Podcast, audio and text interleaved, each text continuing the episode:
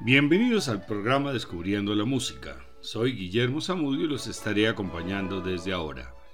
Este es un programa de la emisora de la Universidad del Quindío, la UFM Stereo. Joseph Haydn fue básicamente autodidacta y ajeno a las principales corrientes musicales, por lo que él mismo sugería que su aislamiento lo había hecho original. Su obra incluye ejemplos de casi todos los géneros musicales, desde arreglos de canciones folclóricas hasta óperas, pero su mayor participación fue en las innovaciones de la música instrumental que venía del barroco. Nació cerca de Viena en 1732 y murió en Viena en 1809. Es conocido como el padre de la sinfonía y el padre del cuarteto de cuerda, gracias a sus importantes contribuciones a ambos géneros. Haydn influyó en la evolución de la forma sonata, que pasó de divertimiento ligero a una obra de mayor peso que incluía un movimiento lento, pero conservando la estructura del concierto. Las sonatas para piano de Haydn son con frecuencia eclipsadas por las de Mozart y Beethoven. Además compuso más de 60, lo cual dificulta seleccionar y destacar las más importantes. Las primeras sonatas están escritas para clavecín, pero en 1771, en la número 20, utiliza ligaduras dinámicas, lo cual sugiere que se pueden tocar en el fortepiano, que estaba en plena evolución. Escuchemos al pianista estadounidense de origen judío, Emmanuel Ax, con la sonata número 35 en la bemol mayor de Joseph Haydn. Primer movimiento moderato, segundo movimiento minueto, tercer movimiento rondó presto.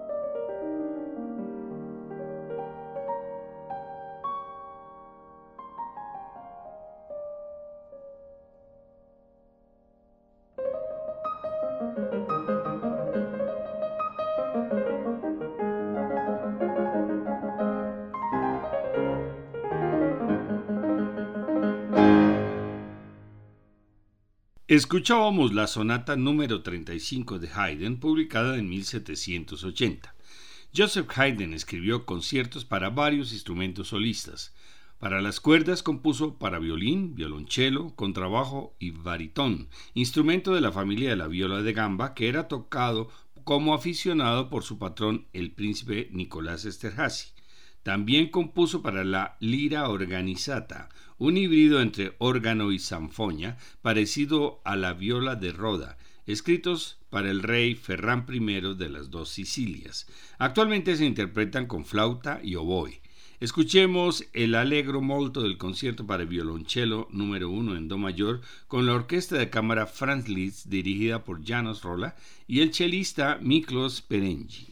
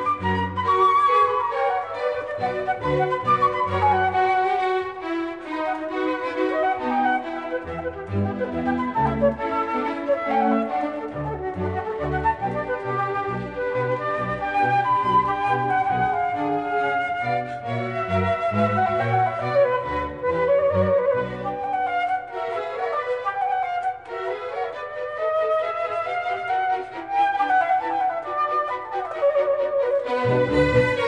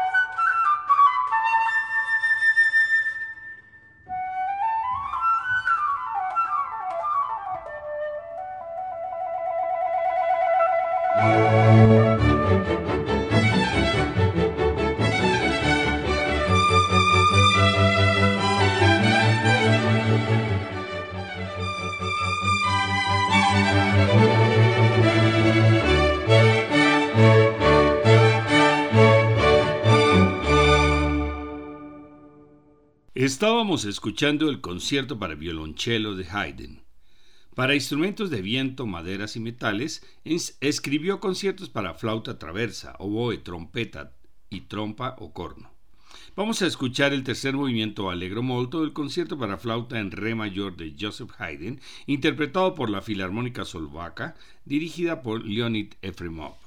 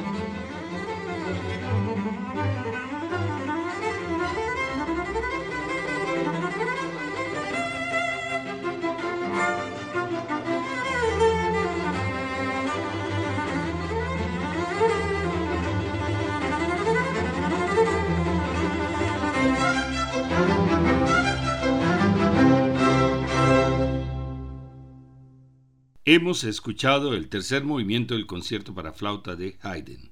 Continuamos con el alegro espirituoso del concierto para oboe en Do mayor, interpretado por la Camerata Académica y el oboísta Alexander von Pitamy.